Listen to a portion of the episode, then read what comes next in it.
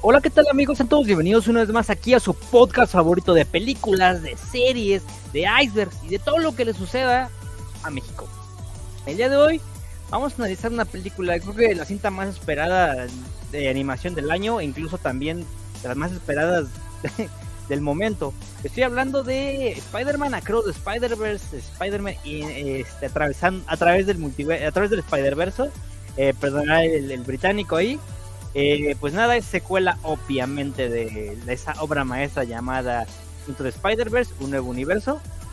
Entonces, pues en esta ocasión me gustaría mencionar que es una edición especial, así como ya han visto que hemos tenido ediciones especiales, justo como lo fue el análisis de Historias con ella. Bueno, este también es un análisis especial, increíble, casi casi milenario.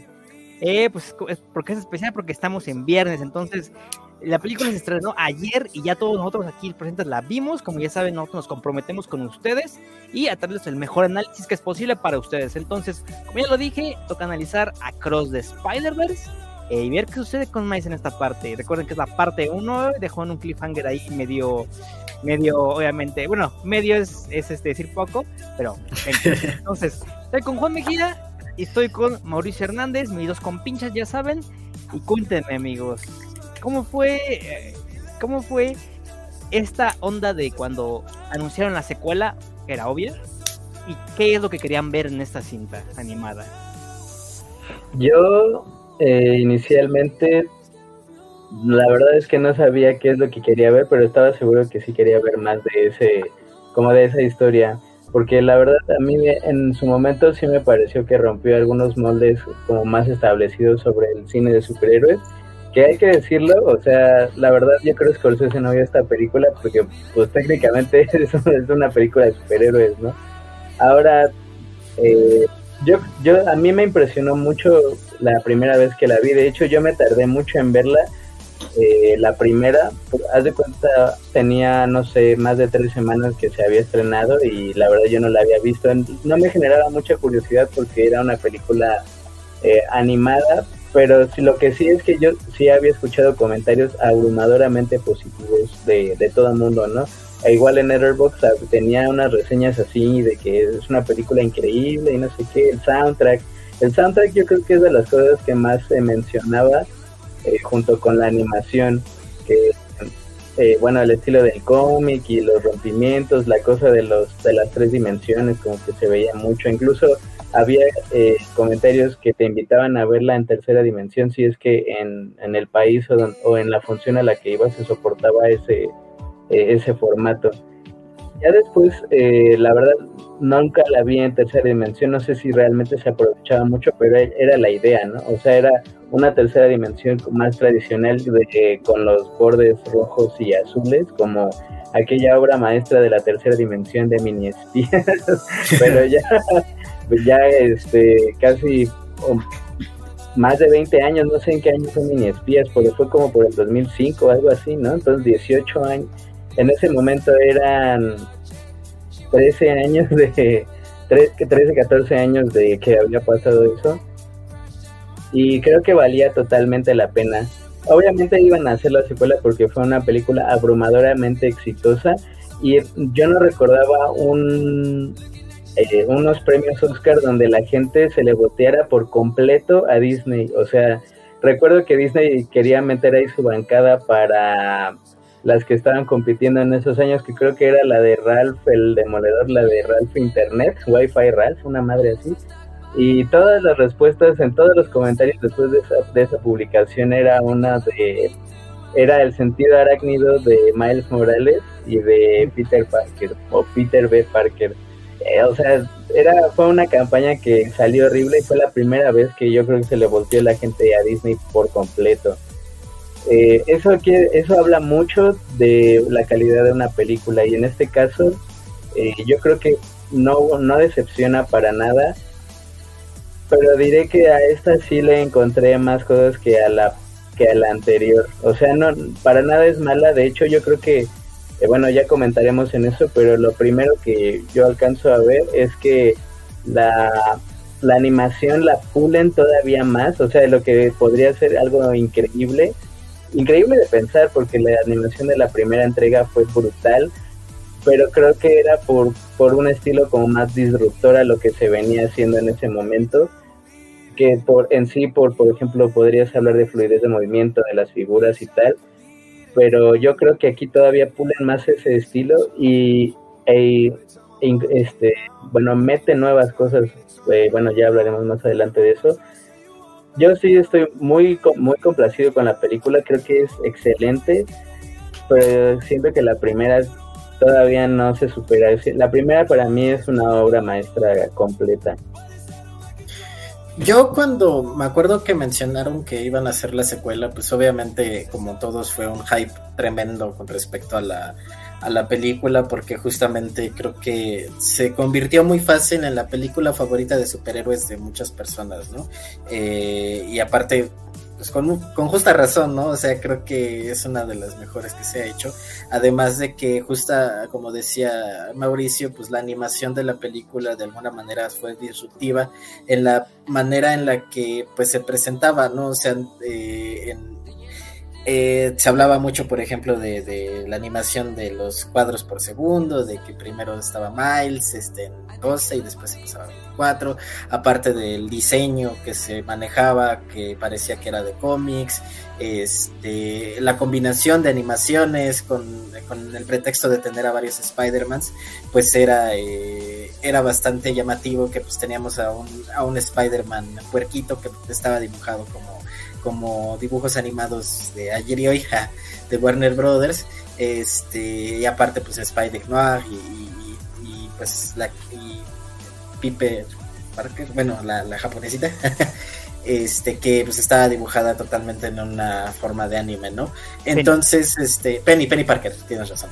Entonces eh, yo recuerdo que cuando se anunció esta película pues sí se esperaba creo que que una una evolución de muchas cosas, ¿no? O sea, un, un, seguramente ya les dieron todo el presupuesto que querían, eh, un ya seguramente se van a expandir así a lo bestia, total.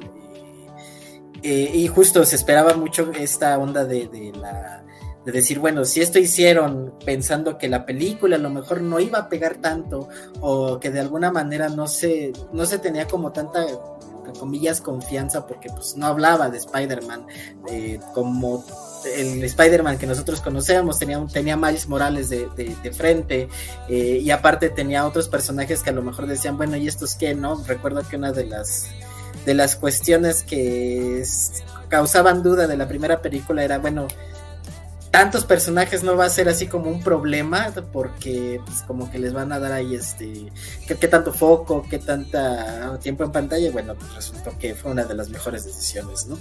Entonces, este pues eh, yo con esta película, pues como todos, ¿no? Tenía un, hype este, bastante, bastante fuerte. Eh, y algo que me pasó y que creo que es eh, como muy personal, pero que de, primeras fue así como de, ay caray, fue que em, por cuestiones personales, no sé, no, pude dormir muy bien la noche antes de, de, la película, entonces dormí como unas dos horas, ponle así bien, bien. Entonces, este, fui, no, no me moría de sueño, pero entre el calor y todo, yo creo que la deshidratación y lo que sea, sí estaba así como medio ido, aparte el día no había ido muy bien. Entonces ya cuando vi, terminé de ver la película dije, uy, como que algo, algo no hizo clic, algo no, no, no, no, no. Y también pensé, dije, bueno, lo, ah, porque aparte dentro de todo me empezó a doler la cabeza como ya a, dos tercios de la película, ¿no? Entonces, este, como que fue así como de, mm, ya cuando terminó la película dije, tengo algunos sentimientos encontrados. No, no porque no me gustara la película, sino porque dije, justamente tenía yo un conflicto con lo que acaba de decir este Mauricio interno. Dije, es que creo que no es mejor que la primera. Este, o sea, a nivel, a ciertos nivel o, a cierto hype que yo traía, dije, creo que, creo que me sigue gustando más la, primera. Entonces dije, pero a lo mejor es porque la experiencia y el sueño y el dolor de cabeza y todo, dije, a lo mejor no, no me dejaron disfrutarla como tal, ¿no? Entonces dije, bueno, de todos modos la iba a ver dos veces, ¿no? Entonces, eh, como la primera la vi en inglés, hoy, hoy viernes, dije, bueno, hoy la voy a ver en español, la voy a ver aquí cerca para no irme a esta universidad, al IMAX, para tener este como un poquito más relax, irme lo más relax posible para que no me pase otra vez, ¿no? Entonces, este, la vi otra vez y dije, no creo que sigo con la misma situación. Creo que sigo con la misma opinión. Este. Ahorita lo platicaremos más a fondo, pero creo que, que a nivel historia y a nivel desarrollo de personaje, creo que, que la primera me llegó mucho más. Eh, la primera creo que fue como mucho más fuerte emocionalmente para mí. Aunque esta, y, vi el comentario de Mauricio totalmente de acuerdo, es una pinche bestialidad en animación y diseño y todo, o sea, está muy, muy cabrona, o sea, es, es, ya deja tú de que sea cine, es pinche arte, o sea, está muy, muy cañón la capacidad y, y la... Eh, las posibilidades que se dieron de experimentar con las posibilidades que, como ya lo había comentado en muchos podcasts, y especialmente en La Sirenita, pues es, es, eso, ¿no? O sea, no todo tiene que ser realidad, te puedes, con la animación te puedes pirar si tienes las habilidades, te puedes pirar para hacer lo que sea, y aquí pues aprovecharon esto así al máximo y creo que, que al menos... Eh, al menos otra otro giro a la animación sí se le sí se le da este, con, esta, con esta película que de alguna u otra manera, a lo mejor no un giro tan espectacular como lo hizo la primera, pero creo que sí es, es otra, otra posibilidad de decir, esto se puede hacer, ¿no? Esto, esto se puede generar eh, y ojalá, así como la primera, pues empiece a dar más, este, más fuerza, pero ahorita platicamos más a fondo porque hay varias cositas que, que de la animación y de la historia y todo que hay que, hay que detallar mucho hay que platicarlo. Bueno, justamente aquí como están comentando mis compañeros, eh, se trata de un logro titánico en la animación. Eh, cuando yo fui a ver la primera película, se estaba hablando mucho, ¿no? Había como que mucho hype. Yo creo que, me creo que se la película y yo fui como por el, no me acuerdo si el sábado o el domingo, pero ya empecé a ver como discusión, ¿no? una gran cinta del hombre araña y era como de, tampoco sí está muy, muy cabrona, ¿no? Evidentemente sí estuvo muy cabrona.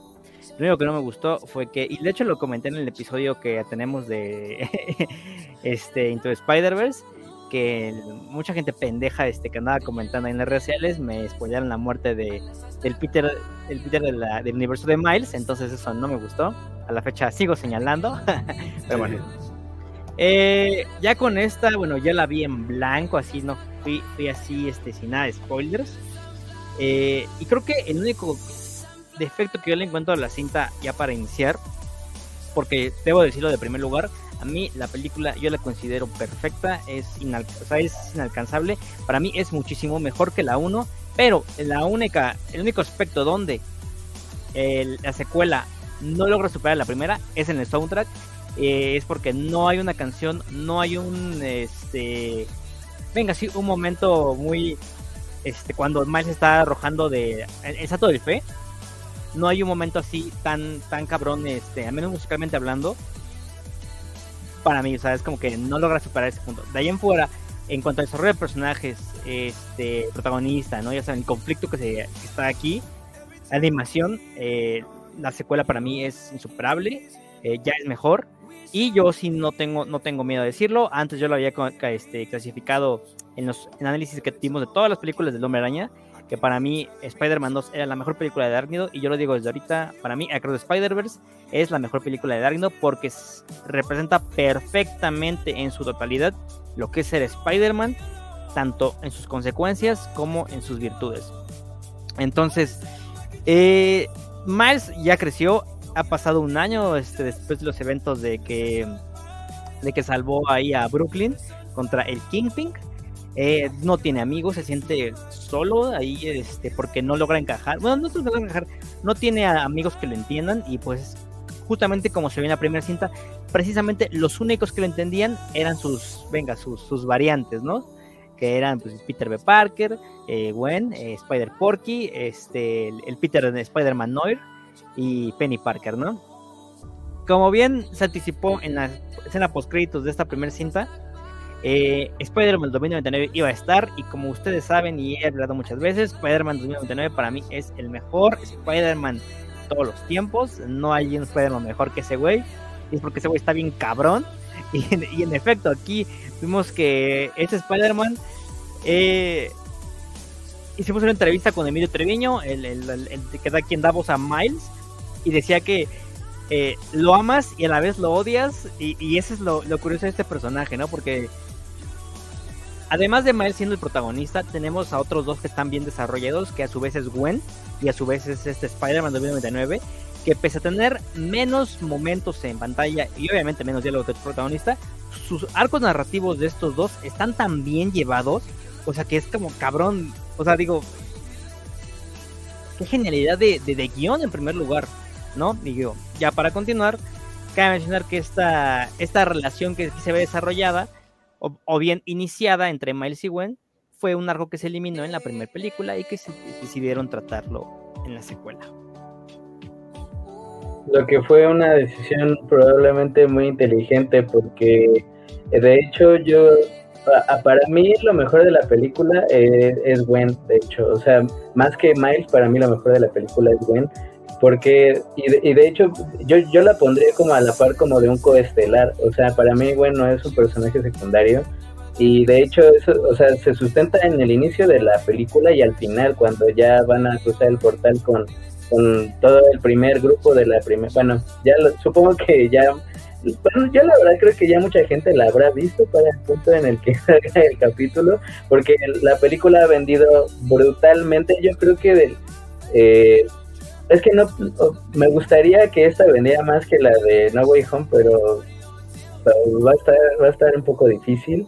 Eh, porque en ese momento, o sea, yo la verdad aquí yo creo que esta película sí tiene escenas para quien sea muy fan del hombre araña así clavado cabrón, como para así gritar y sí emocionarte, sí llorar, que, que las que tenía esa película, que, que, no, o sea, ya pasó tiempo y ya se nos quitó como el hype.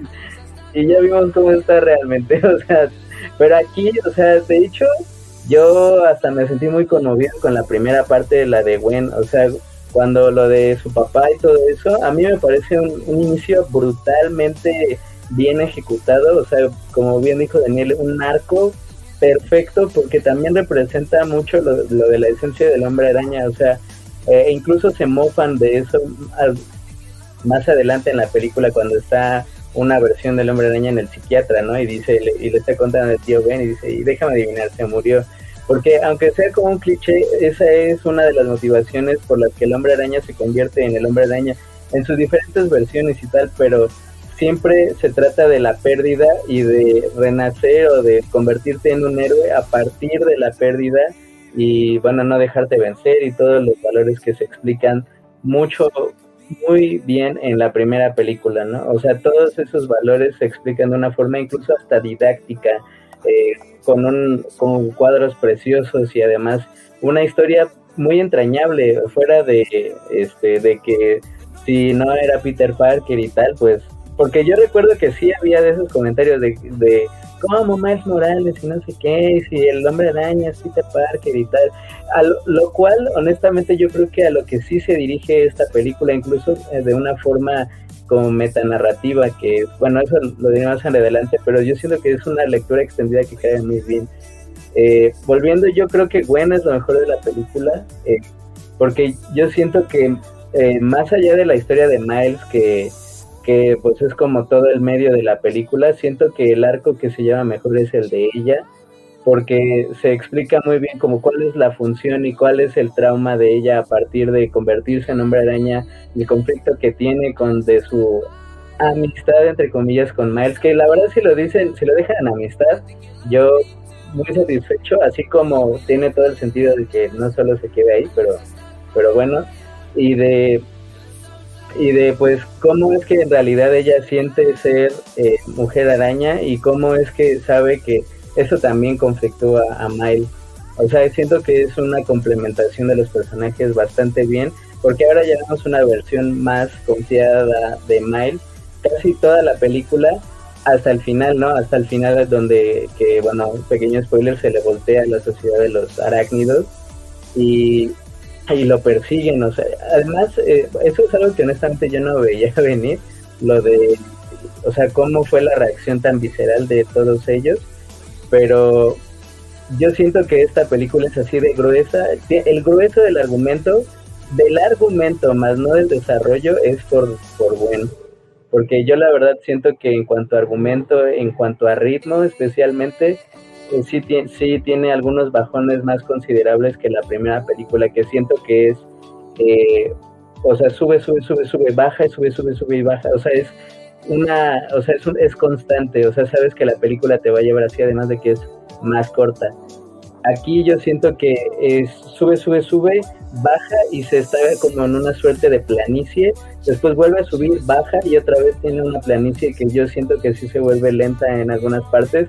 Para mí lo más lento y lo, lo más flojo, no solamente en este en cuanto al ritmo, sino a como lo que está sucediendo en pantalla es cuando están en lo de la sociedad y cuando los papás no saben como bien a bien qué le pasa a Miles de hecho, ahí en esa parte yo identifico como que el diálogo mm, no, como que el diálogo no está muy bien nutrido en las situaciones que están pasando en la película. Incluso dentro de los personajes diría que los papás los aguardaron un buen, o sea, especialmente el papá, siento que ya no es como ese hombre como serio, pero que de todas formas trataba de ser un poco rígido y para manifestar el amor por su hijo, sino que aquí es como un alivio cómico ya totalmente, lo que la verdad no me queda muy claro por qué han tomado esa decisión, eh, pero siento que no logran complementar como todo el conflicto que interno que tiene Miles. Y ese es algo muy importante porque finalmente el conflicto que él tiene es de no saber si sus papás lo van a seguir aceptando con un papá policía y, todo, siendo él el hombre araña, ¿no? O sea, yo siento que ahí en la forma en la que ellos se desenvuelven, sí afecta un poco eh, cómo se encadenan las acciones de ese conflicto tan importante para el protagonista. Yo eh, estoy totalmente de acuerdo, creo que en, términos de personajes, Gwen fue la que dije, no manches, qué, qué, cabrón desarrollo, justamente porque, porque a ella eh, nos muestran eh, las dudas y el conflicto interno y con lo que tú dices a partir de diálogos con su papá, que digo, no son muchas escenas, pero al menos en dos escenas, te cuentan todo el desarrollo que tiene y son escenas muy cabronas, ¿no? O sea, digo, la película empieza con Gwen Stacy y contándonos la historia de por qué, bueno, de cómo fue que perdió a, su Peter eh, y cómo es que su papá se entera después de, tanto tiempo de que ella es, y pues ella, él, así como, como este Harry en las de Spider-Man de Tommy Maguire, le tiene tanto rencor que cuando se entera no sabe qué hacer, ¿no?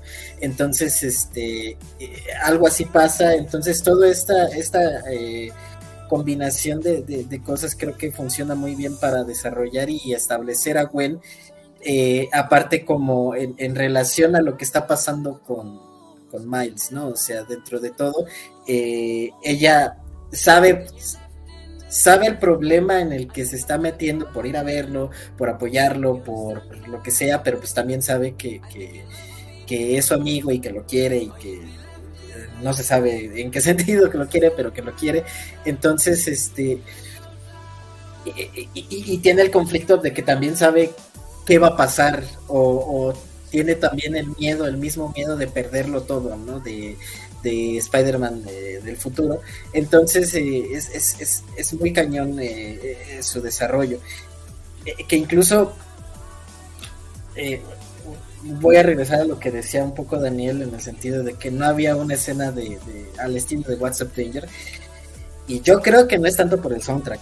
O sea, yo creo que sí es más como por una onda de que no hay un no hay un momento así tan, tan cañón de descubrimiento a sí mismo, como de libertad, como de, fuerza, como de agarrar una fuerza a sí mismo, ¿no? O sea, tenemos a lo mejor que, o sea, y regreso a eso justo porque creo que lo más cercano es cuando Gwen regresa otra vez a su casa, ¿no? Cuando la regresan a su casa, que es justo el enfrentamiento con su papá, que es el, quizás el, momento más fuerte y de más de redención de, de un personaje, ¿no?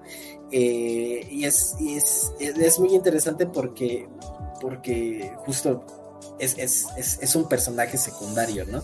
Eh, antes de pasar a, lo, siguiente que quiero decir, eh, enfocándome también en las escenas de Gwen, pues las escenas de Gwen también son una demostración de lo que estos cuates se, se dispusieron a hacer, ¿no? O sea, eh, el universo de Gwen es con las paletas de colores, los cambios de colores dependiendo del ánimo de la escena, este, los mismos dibujos, la entrada con la batería, o sea, toda la presentación, el resumen de la primera película con la batería, eh, está, está muy cañón, ¿no? O sea, el primer, este, el primer balanceo que vemos de Gwen con, este, con sus eh, dotes de bailarina, de, ballet y todo, está muy, muy cañona, ¿no? Y en la primera, en la primera pelea, ver a Gwen peleando como sola por primera vez, entre comillas, creo que también es como muy, muy fuerte para establecer este, ese, ese poder con ella, ¿no? O sea, bueno, esa, esa empatía con ella,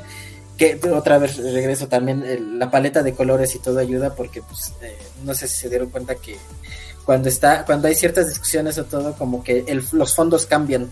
Eh, cuando, cuando le está apuntando ya a su papá a Gwen, eh, eh, conforme va avanzando la escena se hace como mucho más oscuro la paleta y cuando está hablando ya otra vez de regreso, en el momento en el que se abrazan todo se hace blanco, ¿no? O sea, todo se hace muy claro y es como de, es que ese tipo de decisiones son las que deberías tomar para una animación, ¿no? Este tipo de decisiones son las que las que las que deberías agarrar como para para al menos para experimentar con los con las herramientas que tienes, ¿no? O sea, no estoy pidiendo que todas sean así, pero al menos que todas digan, "Ah, ok, no tenemos que hacer todo realista", ¿sabes? O sea, no tenemos que hacer todo tan hiperrealista. Podemos jugar con ciertas ciertas minucias de la realidad que pues podemos prescindir de la realidad en algún momento, ¿no?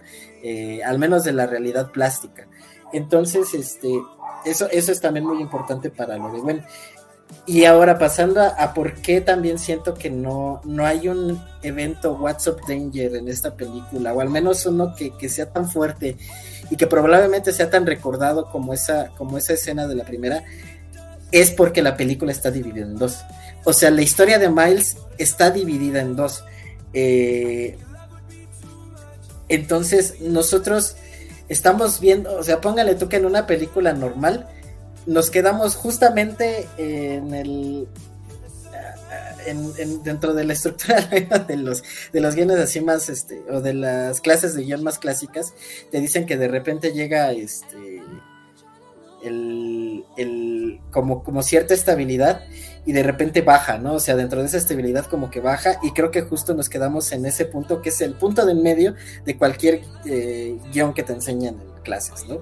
Entonces, este, parte de lo que yo ya pienso y que digo, esto, esto puede ser interesante para la siguiente película, que es que todo ese desarrollo de Miles, de no ser un Spider-Man original o de ser un Spider-Man apócrifo, si lo quieres ver así, este, eso se va a terminar resolviendo en, la siguiente película.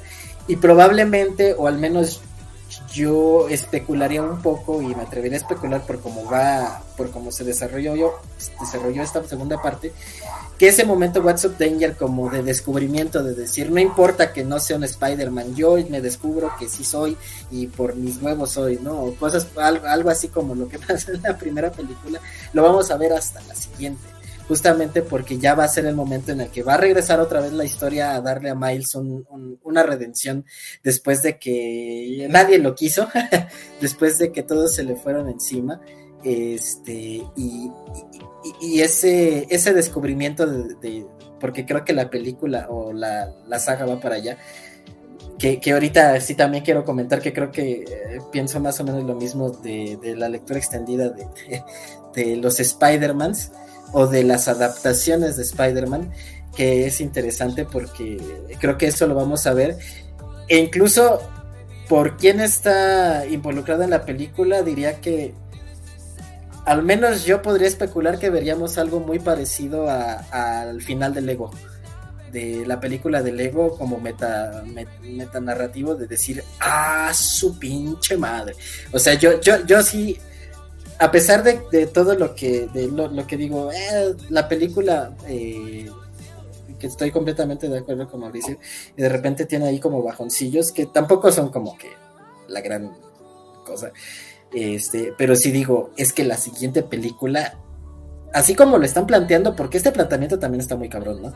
Pero como lo están planteando para la siguiente y ya para Beyond de Spider-Verse va a estar, o sea, si siguen así va a estar muy, muy cañón. O sea, sí creo que, va a ser una cosa que nos va a dejar de de a seis, ¿no? de seis patas. Eh, fíjate, ahora que mencionas esto de los colores, lo rescato muy rápido. Es que me di cuenta que cuando Miles, ya al final de la cinta, ¿no? Este, cuando Miles cae en el universo, vamos a llamarle el universo Prowler, este, y se está vistiendo, yo luego, luego caché el, el, bueno, no, no el giro como tal, pero caché algo raro, justamente rescatando los colores, ¿no? Y es que cuando este güey se pone primero su, su chama, sus chamarras, es verde y morado. Y me quedé de, ahora, ahora, ahora. Eh, tú no usas verde ni morado, ¿no? Y aparte, eh, si te das cuenta, el, cuarto de Miles tiene una tonalidad bastante oscura, que era muy diferente a la que tenía en su cuarto.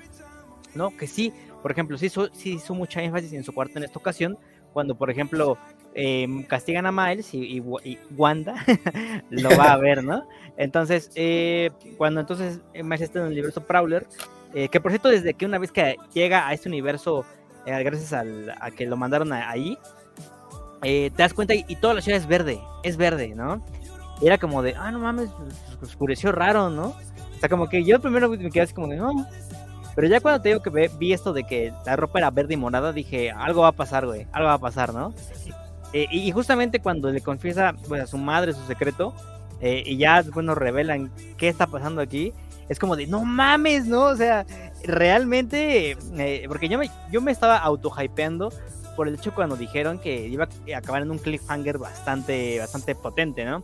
Entonces, pues a mí sí me cumplió en ese sentido, porque al menos cuando estaba platicando con su tío, este, pues su tío no es el que, le pega, o sea, si somos realmente este, atentos, su tío no es el que le pegó, pues, llegó como, vamos a llamarle un segundo Prowler, y ya cuando le revela al final que, pero no era yo, ¿no? Y es que, no mames, ¿no? y, y, fíjate que nunca se nos había ocurrido a nosotros que, o sea, ok, Miles es una variante de Spider-Man, ¿no? A través de, del Spider-Verse, venga. Pero es que a nosotros realmente, a mí no, o sea, eh, no se nos había ocurrido que podrían haber variantes de Miles Morales, ¿no? Y eso fue lo que creo que la película tomó y supo manejar de forma bastante, bastante bien. Como por ejemplo lo hizo en la primera, cuando yo estoy, yo, yo te voy a asegurar algo. Y es que a nadie, a nadie en la primera película se le había pasado por la cabeza de que Miles iba a tener, vamos, eh, como bien lo mencionó esta película, su momento canónico con la muerte de un familiar. Nadie había pensado eso. Hasta que el Kimping mata al tío Aaron, es como dices, verga, o sea, pues, eh, está, muy cabrón este pedo, ¿no? Entonces, justamente cuando, cuando el tío Aaron está muriendo y, Miles le agarra la mano, como bien mencionan en su evento canónico, es como de, no mames, pues, es que tiene todo el, sentido, ¿no? Y viendo ahorita lo último que mencionó Juan de cómo es tratado los personajes, es que, y, va con otro comentario que iba a decir, es que saben a quién están desarrollando, saben de quién están hablando, ¿no? Entonces, eh, el tratar, la, me gusta llamarle así, siempre me gusta esta palabra, llamarle a esta la mitología de Spider-Man, eh, o sea, conocer los tropos que al personaje lo caracterizan, eh, esta, vamos a llamarle desgracia constante, o sea, creo que no importa en qué universo sea, eso sí, Spider-Man está sufriendo una desgracia, pero es lo que le hace el personaje, que a pesar de eso el personaje sigue adelante, a pesar de todos los cuestionamientos que hay a lo largo de su camino, y voy a poner dos ejemplos perfectos, que fue en Spider-Man 2 de Sam Raimi y en este caso creo de Spider-Verse, que los dos personajes, tanto en eh, Peter Parker y aquí Miles Morales, atraviesan un arco muy de, vamos a llamarle como fue en The Dark Knight, eh, eh, al oscuro. Ajá, vamos a, vamos a bajar a tu héroe al oscuro. Bueno, este, creo que algo, ah, bueno, vamos a, ponerlo en un estatus oscuro en el cual se tiene que hacer una serie de cuestionamientos, ¿no? Ya lo vimos con en, ambas películas, es que no encuentra un lugar claro sobre a dónde quiere pertenecer, ¿no? En, las, en Spider-Man 2, eh, este conflicto lo está matando, bueno, afectando por dentro al punto de que está pleno de poderes.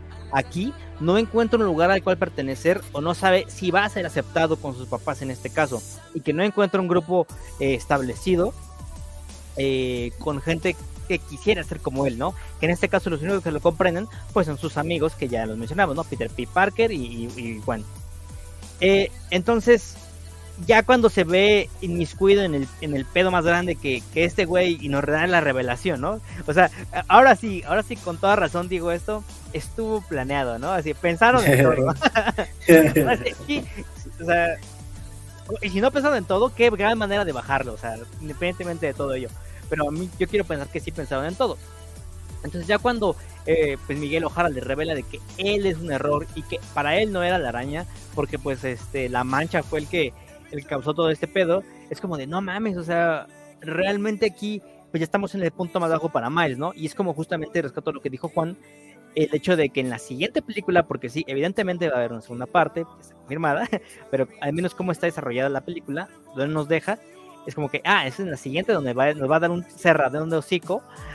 Bueno, a nosotros, a toda la ciudad de Arácnida le va buena, buena, buena, buen término, eso me gustó de Mouse, a la ciudad de Arácnida les va a dar un cerradón de hocico de, ya ven como yo soy el más vergas, y, e incluso, incluso en el póster este donde están todos los Spider-Man, vamos a llamarle así, y más está de cabeza, te está hablando mucho del entendimiento de la narrativa en esta película, ¿no? O sea, desde el póster está diciendo cómo ser el pedo. O sea, cómo es que Miles sobresale porque una, está más grande, obviamente porque es el protagonista, pero está, está de cabeza. Está de cabeza porque él es como si no encajara ahí, ¿no? O sea, ahora que, que, que, anunciaron que Miles Morales va a tener su propia película de live action, y yo no sé me ha ocurrido en esto, Juan, si tienes toda la razón. En la siguiente película va a haber una escena con, con Miles Morales live action y de verdad estaría muy cabrón. Digo, ya tuvimos al Prowler aquí, el Prowler de Donald Glover, que si ustedes no recuerdan, este Prowler salió en Homecoming. O sea, es uno de los mejores cameos, por cierto, que hay. O sea, porque era como de algo que creíamos totalmente olvidado y que probablemente también nunca lo vamos a ver. pero lo rescataron. O sea, estos güeyes rescataron al Prowler de Donald Glover y, y, está bien entender esto del multiverso porque no es el fan series que vimos en No Way Home, ¿no? Sí, Mauricio tiene razón, Juan tiene razón. O sea, ya se nos, ya se nos cambiaron las aguas mal Pero aquí está tan, o sea, porque no es, no es un fanservice eh, cuderón, o sea, es como que de pensarle bien qué momento ponerlo y cómo ponerlo. Sí, la verdad, yo, ya ni me acordaba. A mí yo dije, ah, no más, sí es cierto que ese güey era como parte de, del héroe del hombre araña, de muchas cosas que Marvel no hizo y que probablemente ya no va a hacer, ¿no? O sea, o bueno, a lo mejor hace a partir de ahora, porque seguramente es una de las cosas que también se han comentado, o sea que pues que sale Donald Glover y que pues está, chido, ¿no? O sea, se ve como, o sea que te, acuerdas que ese güey pues iba a formar parte como de, de todo ese pedo. Eh, yo siento que aquí también, pues, en la película, pues, cabe de una forma metanarrativa, porque en ese, en esa revelación, yo siento que también se refieren a Miles Morales como dentro de un personaje hacia afuera de la película, porque, o sea, recuerdo que fue como por ahí del que 2012, 2013, que se anunció que iba a haber un Spider-Man latino y negro. Y que y, en ese momento todavía no en las redes sociales no se caracterizaban por tener ese nivel de hate. Tal vez por ese nivel tal vez había menos filtros pero no había como una acción considerable de tanto hate así de como tantos comentarios de odio hacia diferentes número de cosas incluso que venían por parte de los propios fans no como bien como saludos al gremio de Star Wars no este, este, y, la verdad, yo, o sea, en, si estuviéramos con este nivel de interacción social digital en ese entonces, la de hate que hubiera llovido así de contra la decisión de Miles Morales, y la verdad es que hacia afuera sí se podría entender cómo es que eh, al menos durante ese tiempo, porque bueno, claramente ya es un personaje muy querido, debido a la película, pues no debido al cómic, sino debido a la película, eh, pues, o sea, sí se entiende como que podría concebirse a Miles Morales inicialmente como un error, o sea, cuando anunciaron, igual la película, la de la primera, la de Spider-Verse, todos decían que, ¿cómo es que Peter Parker no va a ser el protagonista? Siempre es Peter Parker, el hombre araña es Peter Parker. ¿Cómo es que está muerto?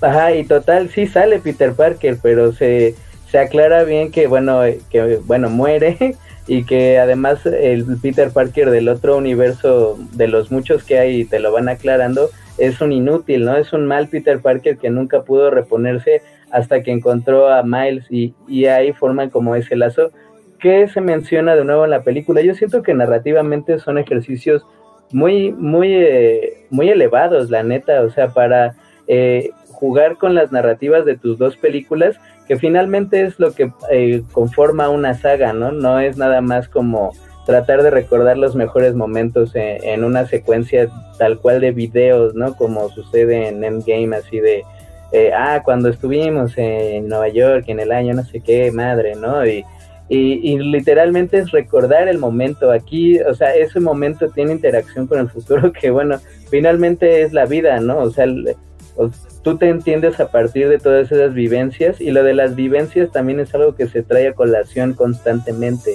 La muerte del tío Aaron, este, cómo descubre a Gwen, cómo... De hecho yo ya sabía que iba a caer en esta oración, pero no puedo decir esa palabra en, en Twitch. ¿Cómo la admira? Vamos a decirlo así. Y, y cómo es esa relación como tan ambigua, ¿no? O sea, eh, incluso para eso, para la gente, pues así como los morros y en cualquier edad, pues tienes como, podrías sentir identificación con esa relación que, donde hay cariño, pero no sabes cómo definirlo, pero esa persona te demuestra y, y vaya, o sea, es como un vaivén en las diferentes relaciones. En eso yo siento que la narrativa sí es muy gruesa pero en el momento de poner las cosas en pantalla en cine, yo siento que no está tan bien articulada como la otra las cosas que ya mencioné, por ejemplo. También, y aquí yo creo que podemos meterlo del doblaje. Yo sí creo que el doblaje bajó mucho de calidad con respecto a la primera entrega.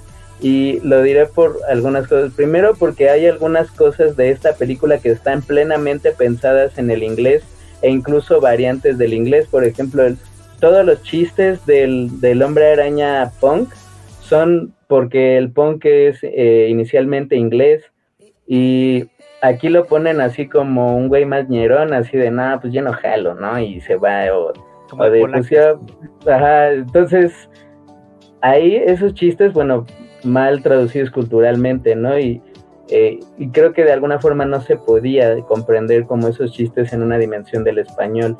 También eh, el papá mantiene la misma voz, pero la mamá tiene un acento dominicano, entre comillas, fuertísimo. Ya, no, es este. Bueno, o sea, se aclara que ella es de República Dominicana, ¿no? O sea, dice es puertorriqueño. Dice, no, pero soy de Dominicana, ¿no? Bueno, o sea, sí, sí, sí. pero así fuertísimo. Y dices, bueno, Ok, si él es hijo de migrantes, que bueno, es algo bastante común, o hablan los dos igual, así con ese acento, o no habla ninguno así, o sea, mm, la verdad yo siento que eso está un poquito como que sí te hace perder la sensación de, de qué diálogos estás escuchando, porque mientras el papá no menciona así virtualmente nada en un acento, eh, digamos, como más eh, hispano, la, la, mamá está completamente, completamente en un acento pues del Caribe o sudamericano. Entonces, a mí eso sí se me hace como un poco pesado, además de que el diálogo trató de tropicalizarse un poco, así de, no, pues, este, sale bye, ¿no? O sea, ese me acuerdo mucho cuando se va Gwen y el, el Peter Parker, el, el Miles Morales nada dice como, mm, sale bye. O de, en diferentes momentos siento que tratan de usarse expresiones como o más México o más latino coloquial, cuando eh, una de las formas, y de hecho pues así se, enseñan las escuelas de doblajes, que es algo que te pidan otra cosa, lo del español neutro sí existe, al menos para los formatos audiovisuales. Eh, hay cuentas de TikTok que se dedican a parodiar el lenguaje, perdón, el doblaje chileno que se utiliza en los canales como Discovery, Discovery Home and Health y demás, donde dicen palabras como no sé, ordenador, goma de mascar, en lugar de chicle, este, no sé, este, cambian, usan diferentes palabras como palomitas. Aunque pueda sonar como algo muy bobo, si bien no, no esas palabras porque creo que terminaría rompiendo como todo el discurso de un guion, al menos acotarse a, expresiones que no sean tan, tan coloquiales. Porque en ese contexto, además, donde estás en la ciudad de Nueva York, donde estás en una zona muy específica que es Brooklyn, donde em, pues lo de la herencia latina se menciona más como una onda de contextual más que como una práctica misma del personaje o que forme parte de su contexto, yo siento que sí termina rompiendo en algunas cosas. Y, y, yo creo que eso no es necesariamente culpa del actor, sino culpa de la traducción del guion que se les dio a ellos, o sea, de la indicación que ellos tenían. Y para mí eh, sí siento que me rompió un poco la experiencia de la película haberla visto en español además de que, bueno, los chistes que no, que no caché porque la película todavía está muy pensada para el inglés, y lo cual pues honestamente tiene sentido, ¿no? Además el, el hombre araña como tal es un personaje neoyorquino, o sea, la ciudad es siempre su entorno y siempre se... Eh, grandes momentos del hombre araña se llevan a cabo en diferentes puntos de la ciudad de Nueva York como tal, ¿no? incluso cuando se menciona que él se quiere mover a New Jersey, o sea, es como un gran pedo de, no, pues nosotros, el, este, o sea, nosotros vivimos aquí y aquí nos quedamos, dicen los papás. E igual no se entendería el hombre araña si no está en, en Nueva York. Incluso el, hombre araña que viene de la India, eh, viene, está en una ciudad que se llama Mumbatan, que es una mezcla entre Mumbai, India, y Manhattan, Nueva York. Entonces, ni ahí se atrevieron a sacarlo de, de Nueva York, a pesar de que es alguien de un contexto cultural completamente distinto. Eh, y ahí pues sí metería la recomendación que, porque el doblaje ya no lo van a cambiar, yo creo que sí es aquí pues, y no es por echarle contra los influencers ni nada, porque la verdad yo creo que ni se sienten, salvo el malo, la, este, la mancha. Ahí, o sea, yo sí estaba, yo pensé que iba a escuchar, estaba a punto de escuchar, no mames, no mames, Spider-Man, no mames, no mames. Entonces, no, ahí, sí, ahí sí dije, aquí no hubo como tal vez una buena asesoría porque nos remitimos al ejemplo más reciente y más famoso, Luisito Comunica. La neta, en Sonic, ¿sabes qué es él? Bueno, porque estuvo en todos lados diciéndolo, pero no se siente que en algún momento va a decir, este, ahora vamos a darle, o estoy en China, así es que te voy a decir tal cosa, o no se siente así.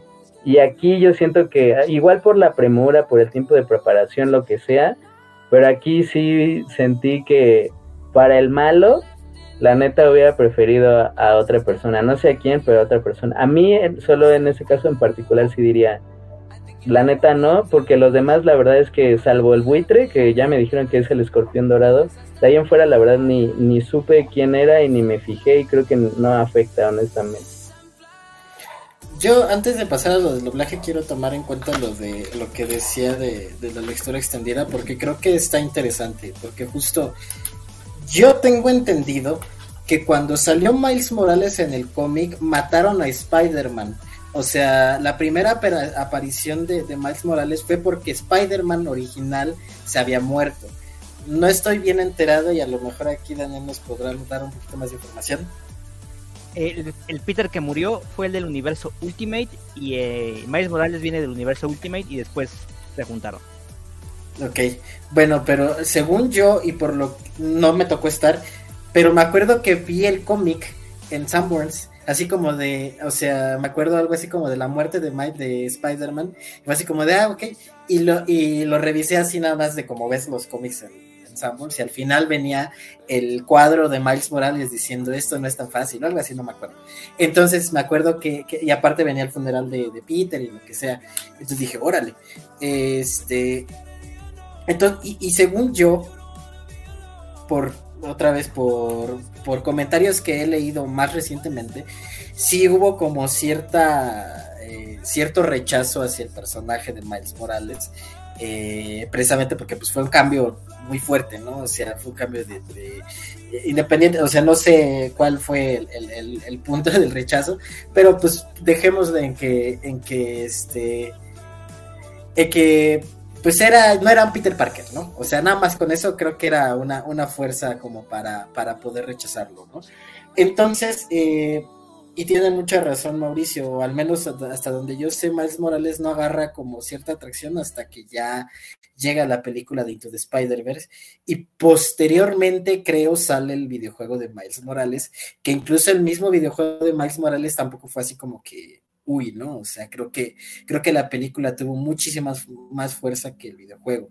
Entonces, eh, pero aún así sí hubo como cierta, cierta, cierta, pues, eh, cierto rechazo, ¿no? Entonces, justo lo que dice Mauricio de, pensar a, Miles Morales o al personaje de Miles Morales como un error eh, dentro de la película, dentro de la ficción de la película, a mí me parece muy interesante, justo porque, porque yo creo que el aquí no, no va como, no, no, da término y por eso creo que en la siguiente película va, va a ser como va a ser, porque no da término a decir a, lo que a lo que decía Daniel, ¿no? Que le va a dar un periodicazo en el hocico a la sociedad a Daniel de decir, ¿cómo chingados no soy Spider-Man, ¿no? O sea, y en ese sentido, eh, como, como eh, terminar el discurso de decir, pues es Spider-Man y se chingan, ¿no? O sea, en el sentido incluso también y, es algo que también digo, ok, esto está muy cabrón, que la película anterior, el, el, tagline o mucha de la fuerza de la película es cualquiera puede usar la máscara, ¿no? O sea, cualquiera puede ser Spider-Man. Y entonces este, este, este discurso, metadiscurso que se puede dar en esta película y en la siguiente, es muy interesante porque pues va por ahí también, ¿no? O sea, es como de cualquiera también puede ser Spider-Man, no importa si eres... Este, si eres latino, si eres puertorriqueño, dominicano, este, un caballo, este, lo que sea, ¿no? Entonces, eso, eso está, eso está muy interesante porque al final, y por eso yo creo que al final, de, bueno, la, película, la siguiente, va a haber como ese punto de decir, otra vez, sí, cualquiera puede ser Spider-Man, cualquiera, el que sea.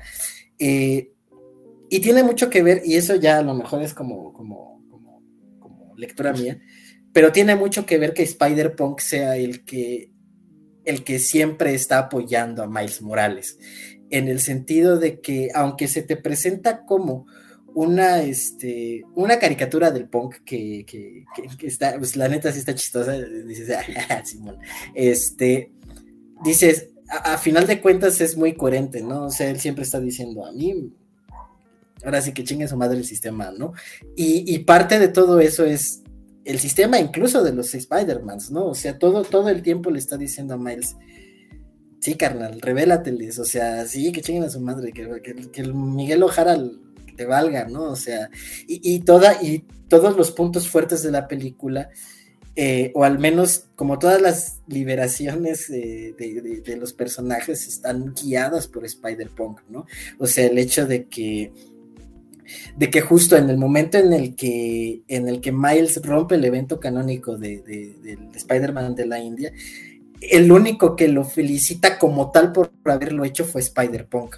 En el momento en el que ya lo tienen encerrado a, Ah, no es cierto, antes, antes de que tengan encerrado a Miles en la cosita esa roja, eh, pasa antes que el, el, Miles Morales le dice este, algo así como, como que no me llames niño, ¿no? Y el Spider-Punk le dice, Simón, qué bueno que dijiste, ¿no? Entonces, este, eh, ¿se me oyen? ¿Me oyen bien? Ah, ok, perdón, es que se me fue. Eh, entonces, eh, que le dice, no me digas niño, y el otro le dice, bien, y la Spider-Woman, no, cállate, tú no estás ayudando al chile.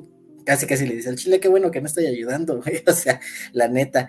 Y, y el que lo ayuda a escapar es Spider-Punk, y el que está haciendo una una copia pirata del, reloj, es Spider-Punk, que le entrega a Gwen Stacy el, aparato para que vaya a buscar a Miles Morales, es Spider-Punk y se une también.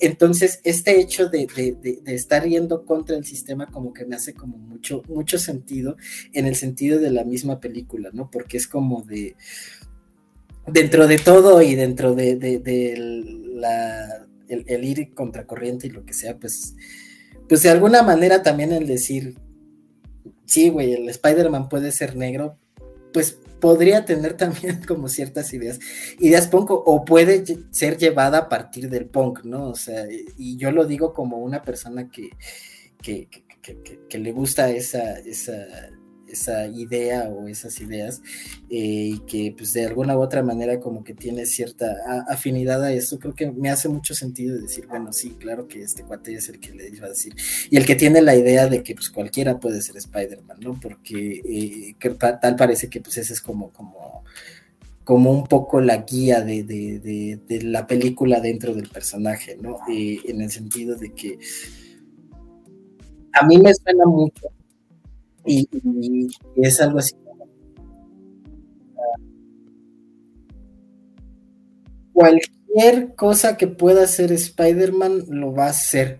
Algo así como una especie de, y eso que también me llamó la atención, como una especie de Rick and Morty, que en algún momento el creador dijo, cualquier parodia, todo, cualquier cosa que pueda salir de Rick and Morty es canon, porque con la infinidad de universos que, que puede tener Rick and Morty, puede existir un Rick and Morty que no sé, ¿no? O sea, alguna parodia que esté hablada por el mismo Christopher Lee o que es el mismo Marty, este, o que el mismo este, actor, se me fue el, actor de, Marty McFly, que, o que, no sé, ¿no? Entonces todo esto como que esta, esta no definición del personaje como que me, me, ayuda, eh, me, me gusta mucho, porque pues también tiene que ver un poco hasta cierto punto con, o al menos yo lo, yo lo pongo como con las adaptaciones, ¿no? O sea, el hecho de decir que siempre tiene que ser lo mismo para Spider-Man y tiene que ser así, tiene que ser así, y tiene que ser así, así, así, así, así, es como de, no necesariamente, ¿no? O sea, eh, así como, como, como la idea un poco de la animación, de, decir, juega con esto, juega con las ideas, juega con los colores, que te valga madre la realidad, etcétera, creo que tiene también mucho que ver con esta idea de juega con el Spider-Man, juega con las ideas que se pueden hacer, juega con esto, juega con lo otro, este, y que no te limite el hecho de, los eventos canónicos, porque tal parece que la película va de, o al menos eh, el Spider-Punk al menos, al Spider-Punk le valen los eventos canónicos, ¿no? Al Spider-Punk le vale, este, ahora sí que le vale el canon, le valen los cómics, ¿no? Eh, que es algo que, que, que, al menos yo he, puesto, o, me gusta que se ha puesto en la mesa esta idea de, pues, tú juégale, ¿no? Y a ver cómo sale. Este, y, salen cosas como Hito de Spider-Verse, ¿no? Entonces, e, e, esa parte está muy interesante. Y por ejemplo, yo lo que me, a lo que, lo que, lo que yo espero de la siguiente película, en la escena esta que les digo, así tipo Lego, va a ser como una, una revelación, porque Lego también es un poquito antisistema, ¿no? O sea, es un poquito de eh, no sigas las reglas, no sigas los manuales, no sigas las guías. La primera, la primera. Ah, la primera, la primera, sí, la primera, la segunda es un asco, pero la primera está chida. La única, ¿de qué hablas? ¿Cuál segunda? Ah, sí, es que no hay una segunda de Lego, esa no existe. Este, pero, o sea, sí, creo que en esa idea creo que, creo que tiene mucho que ver con, con quién está desarrollando también estas películas, ¿no?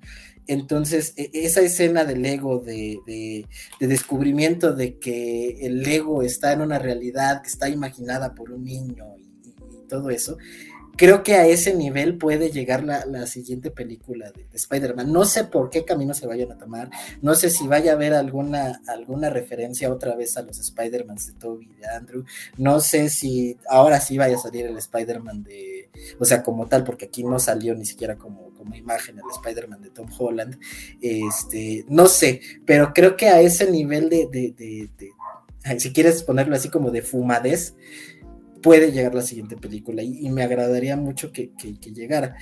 Eh, y bueno, ya ahora sí, hablando de, lo del doblaje, ya saliéndome de mis, de mis chaquetas mentales, este, empezando por Spider-Punk, ah, bueno, cabe, mencionar que otra vez yo vi las, las películas, la, película en inglés y en español, casi, bueno, día con día, espalda con espalda. Entonces, la primera que vi fue la, la, de, la de inglés.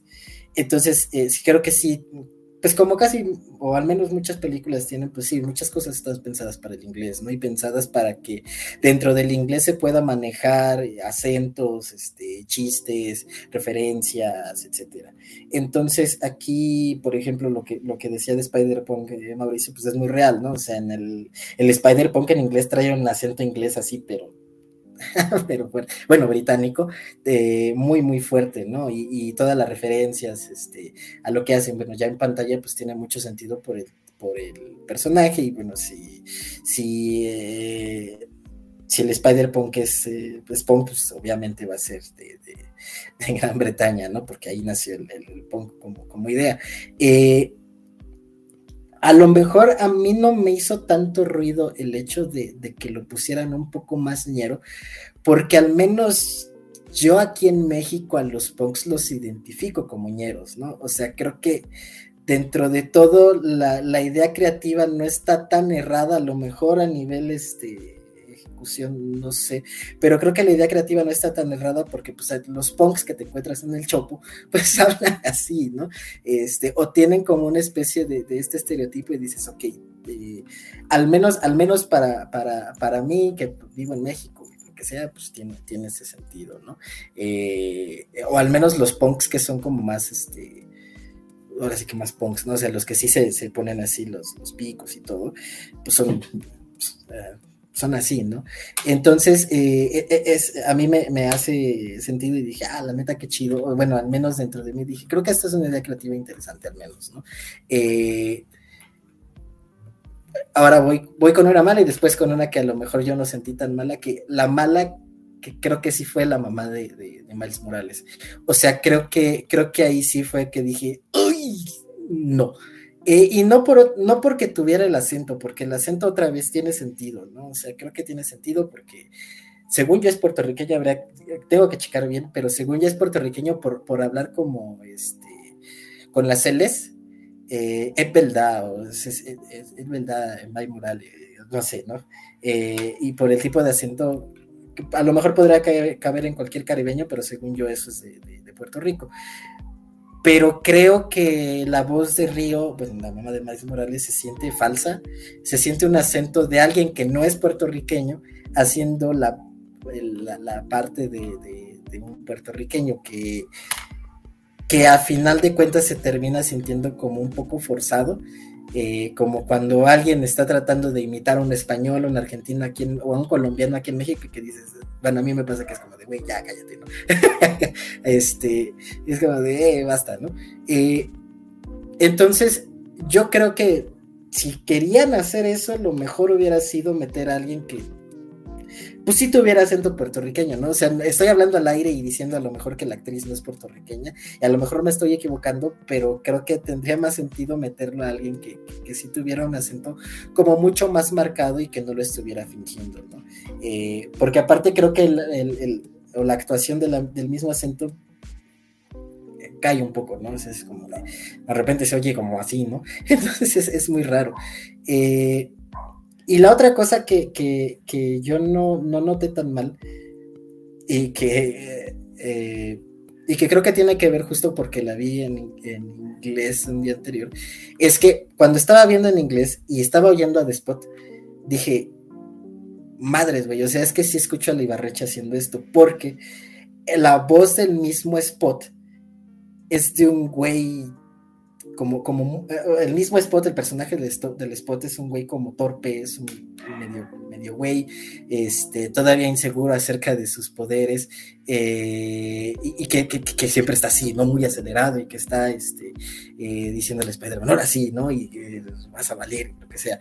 Entonces, este, digo, toda la primera, la primera pelea con Spider-Man se basa de lo torpe que es, ¿no? Y de lo, de lo de lo acelerado que es y de que no controla sus poderes. Y aparte, la voz que le dieron en inglés, no sé quién es el actor, pero es muy delgadita. O sea, es este, o sea, no es, no es la de un villano, porque justamente la idea es que no, no parezca un villano, ¿no? Hasta ya al final de la película.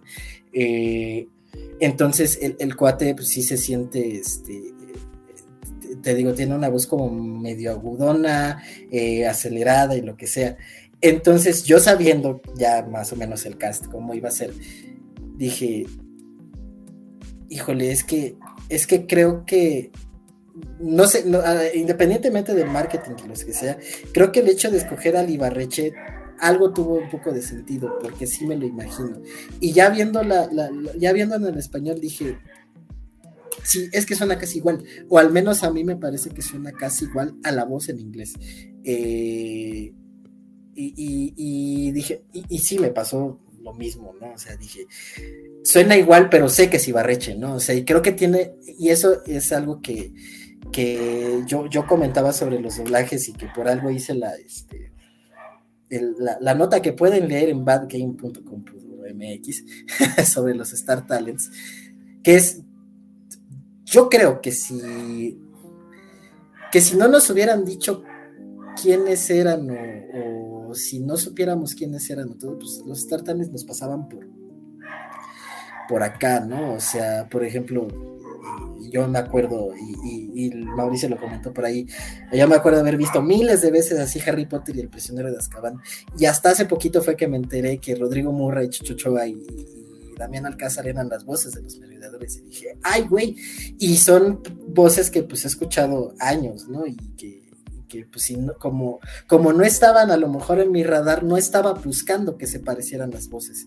Entonces el hecho es que creo que que lo que pasó con los Star Talents, así ya como, como de manera general, es que eh, eh, pues vas a la película sabiendo que vas a tratar de escuchar la voz de Juan Guarnizo, que vas a tratar de escuchar la voz de Andrés Navi, que vas a tratar de escuchar la voz de Gaby Mesa y todo, entonces los estás buscando, estás tratando de buscar la voz y decir, ah, es este, ah, es este, de identificarlos. Lo que dice Mauricio, eh, seguramente en el desconocimiento de los otros dices, sabrá Dios quiénes hayan sido, ¿no? O sea, ni idea. Este, yo, por ejemplo, eh, si no me hubieran dicho que el Andrés, yo nunca he escuchado ver, hablar a Andrés Navi porque supongo que afortunadamente nunca he visto ninguno de sus videos. Entonces, el hecho de que saliera como Lego Spider-Man fue así como de, ah, pues está, o sea, queda, ¿no? O sea, creo que no está tan mal. Eh, si no me hubiera dicho que Pipe Punk era el metro, metro Spider-Man, ni me hubiera dado cuenta porque creo que también quedó poco. A lo mejor como eh, me pasó que como ya estaba buscando a Gaby Mesa y a Juan Guarnizo, dije, ah, esto sí lo reconozco. Este, aparte porque ya más o menos sabía quiénes eran. Entonces dije, ok, sí, esto sí lo reconozco y obvio reconozco la voz. Pero pues de los otros 38 Star Talents que había, valía un poco, ¿no?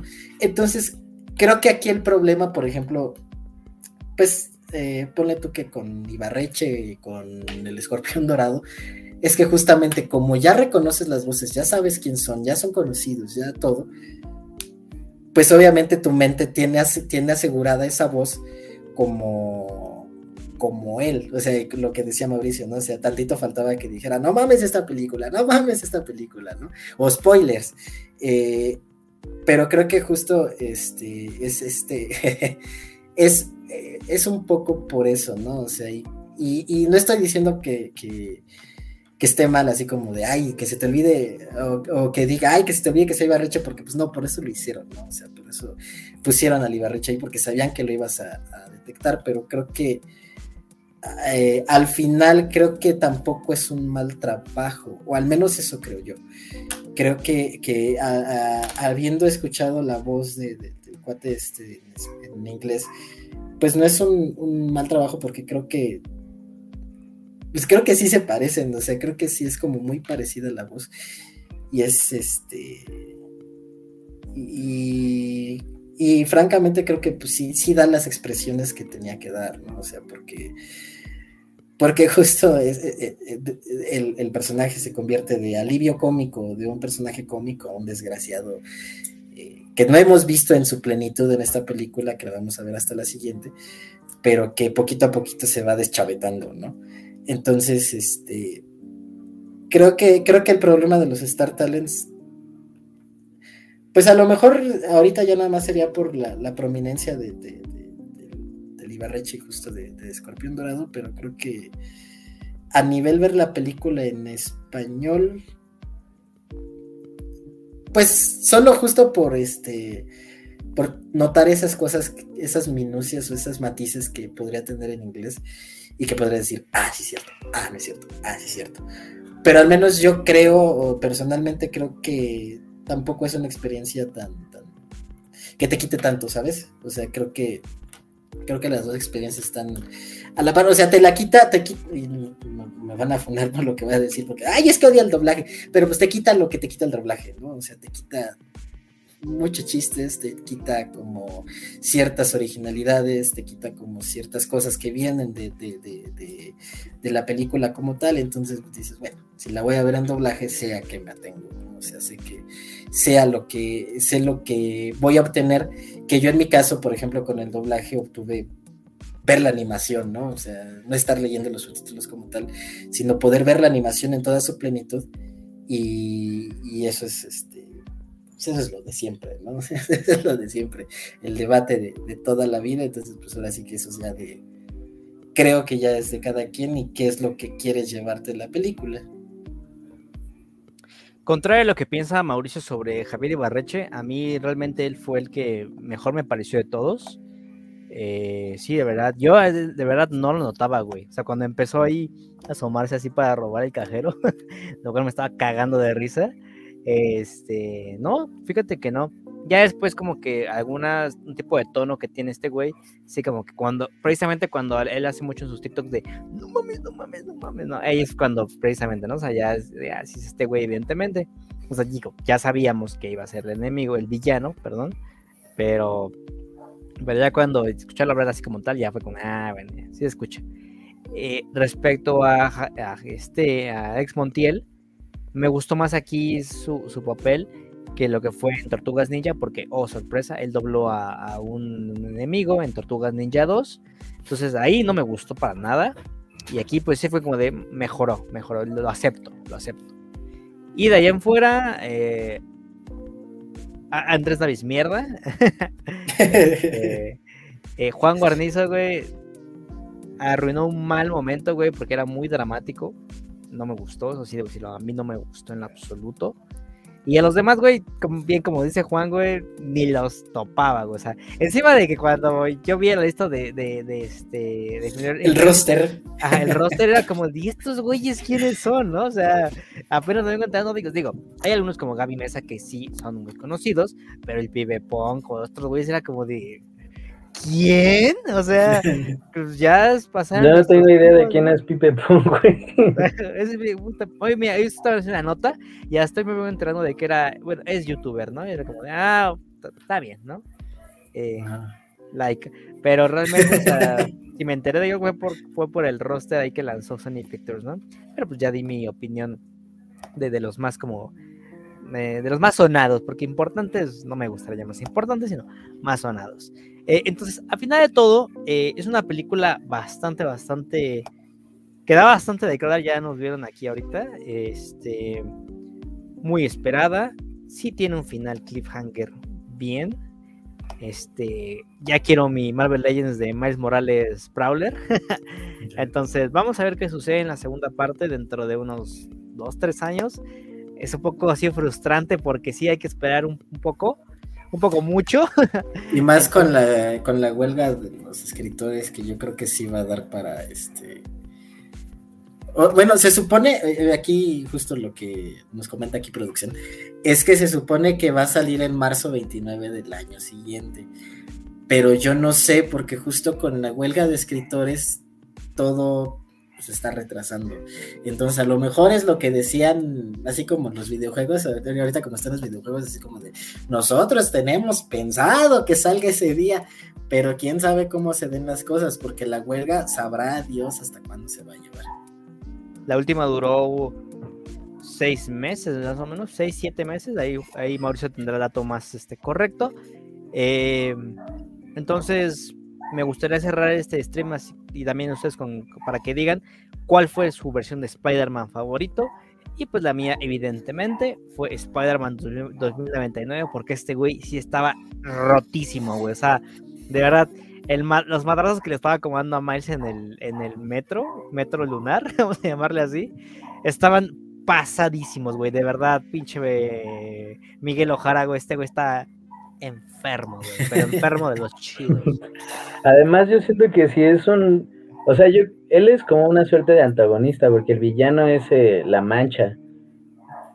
pero el, antagonista, y la verdad, el personaje que más, así como con el que sientes más enojo es con ese güey, porque, eh, o sea, es como una forma muy ortodoxa, increíblemente ortodoxa del hombre araña, y, que con el que todo, o sea, sí se veían los demás incómodos, o sea, incluso en esa forma de manejar la, o sea, como la fuerza y el descontento en el fondo de un plan, lo, lo que sería un plano que pues en este caso son dibujos, o sea, sí se nota también el cuidado y la verdadera atención que le ponen a todos esos detalles en esta película. O sea, la verdad es que, eh, o sea, fuera de lo que nos tiene acostumbrado Disney y demás, o sea, siento que sí es muy, eh, muy especial lograrlo en un estilo de animación mayormente 2D, con rasgos de 3D y además eh, con algunos que son cuadros técnicamente, o sea, las escenas de Gwen con su papá, o sea, ya hay un momento en el que ya se usan unas técnicas ya completamente del arte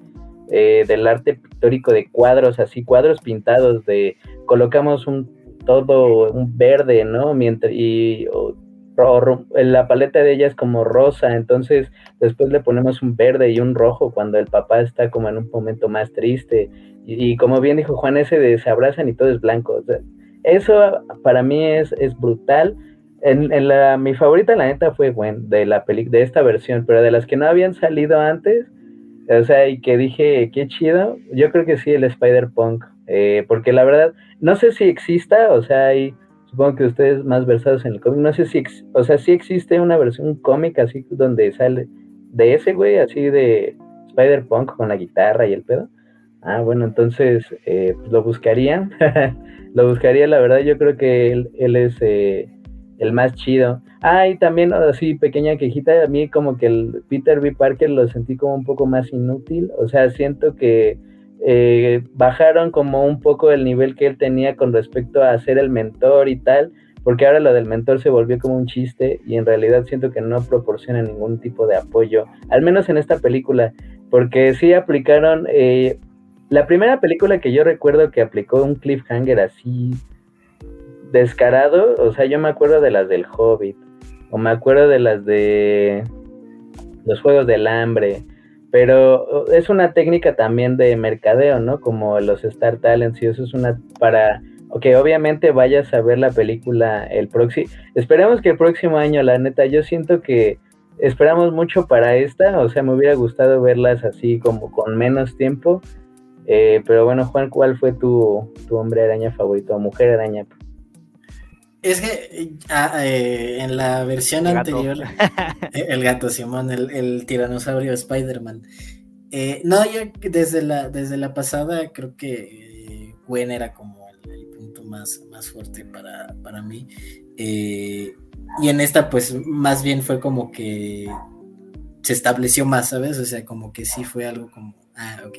Porque pues a final de cuentas tiene sentido, ¿no? o al menos el, lo que yo pensaba de la película, de esta película de Across the Spider-Verse, era que, pues, pensando en que van a ser dos arcos, este va a ser el arco de Gwen y la siguiente va a ser el arco totalmente de Miles Morales, ¿no? O sea, eh, porque justo aquí se desarrolla mucho Gwen y pues empezamos con ella y todo, entonces digo, bueno, creo que, creo que, tiene sentido mucho que, que, que, Gwen sea como el punto más fuerte de la película, porque pues ese era ese era el punto, ¿no? Y, aparte está muy bien construida y todo. Y otra vez, no me voy a cansar de que su universo es maravilloso. o sea, todo lo que hacen con su universo y todos los juegos y, los colores y lo que sea están muy bien, muy bien hechos y muy bien escogidos, ¿no? Eh, junto con, bueno, eh, paréntesis, junto con las animaciones de la mancha este blanco y negro como este rayones y todo, es como de, ay, güey, ¿no? Y aparte ya cuando se convierte en este ser místico y cósmico y atraviesa, atraviesa espacio, pues sí se ve chido como, como este, eh, los, los garabatos alrededor de él y todo, la neta está muy chido. Y pues pues digo, no quiero copiarle el comentario a Mau, pero pues es que Spider-Punk es parte importante de la, de la misma película yo no sabía que existía Spider-Punk hasta que jugué el juego de, Play 4, porque una de las skins del Spider-Man de Play 4 es Spider-Punk. Es, eh, es un poquito más convencional porque, bueno, tiene la cabecita redondita y es, o sea, es casi la cara del Spider, pero con unas estoperoles eh, puestos en la máscara, el, mismo chaleco, este, supongo que el mismo traje como de aquí, igual tenis y todo. No traer guitarra, pero creo que francamente era de mis skins favoritos, por lo que ya mencioné que soy muy afina a ese tipo de música, ideología y, forma de hacer arte. Entonces, este, yo me voy totalmente por, por ese, aparte de que eh, yo creo que aparte de Spider-Punk es Spider basado, o sea, así totalmente. Eh, entonces, este, pues sí, eh, creo que, creo que, creo que sí me quedaría totalmente con él. Y, pues, además de que pues, los otros Spiders pues, estuvieran un poquito menos, ¿no? O sea, creo que, que, que sí es como, como chistoso. podría decir, ah, a lo mejor el diseño de esto me pareció más chido, o lo que sea, pero. O por ejemplo el web slinger, ¿no? Que es como de, es un concepto interesantísimo, ¿no? Del, caballo con, con, con, máscara y lo que sea. Eh, pero pues eso, o sea, creo que creo que Spider-Punk representa muy bien lo que o creo yo que representa muy bien a lo que van a llegar con esta película, entonces por eso creo que es el Spider basado. Pues ahí lo tienen. Eh, debo también recordar que eh, mi función, cuando salió el Spider-Man del juego, este, todos gritamos. Ah, sí. Con justa razón, o sea, fue como de. Eh, digo, así se. Y fíjate que un personaje una versión, mejor dicho, relativamente nueva, que se ganó el cariño de los fans, ¿no? Este, estaba pensando en, verga, me faltó el, el, el, Toby, el Andrew, o el, digo que si hay una referencia a Andrew, hay una referencia a Toby, ¿sí? Eh, en los eventos canónicos, que me encantó, o sea, me encanta ese término evento canónico, este, pero fue como de, ya pensando después, fue como de, pues es que realmente ellos no figuran aquí, ¿no? Quizás después salgan balanceándose ahí, este, en, una, en una suerte de, cruce de animación y live action. Estaría interesante ver eso en la, segunda película, en Beyond de Spider-Verse, pero ya lo veremos, ¿no? Pensándolo bien, no me hicieron falta, porque aquí tengo todo. Tengo, tengo una. No Way Home fue como una hamburguesa de, del McDonald's toda rancia, güey. Y, esta, güey, a, este, Cruz de Spider, a Cruz de Spider, es una hacha de, en la calle, güey, bonita, así, tocino bien, bien freído, o sea, estás pagando lo que vale, ¿no? No lo que, no lo que la marca te lo dice. Entonces. La de Carl Jr. Ándale, la de Carl Jr. una hamburguesa bien hecha. Entonces, eh, pues nada, él lo tiene este buen análisis de Spider-Man eh, a través del Spider-Verse, a Cross de Spider-Verse por su, por su título original. Este, ya sabremos qué es lo que va a pasar en. veremos qué es lo que va a pasar en la secuela. Eh, seguimos expectantes. Obviamente va a haber mil videos, millones de videos donde haya eh, detalles que no viste en Acabamos de Spider-Verse, ¿no? Entonces. cambia este, todo. cambia todo. Estuvo presente todo el tiempo, ¿no? Entonces, venga, estaremos ahí para analizarlos. También, ya eh, creo que tenemos pendiente un, capítulo de, de, No Way Home un año después para ver qué, qué, qué, falló. Entonces, ahí estaremos, amigos. De esto fue todo por el momento. Estuvimos con Juan Mejía, Mauricio Hernández, yo Daniel Guzmán, aquí en el verso de Shadow. No olviden seguir nuestras redes sociales, también las redes sociales de Bad Game. Y recuerden, amigos, todos podemos ser Spider-Man.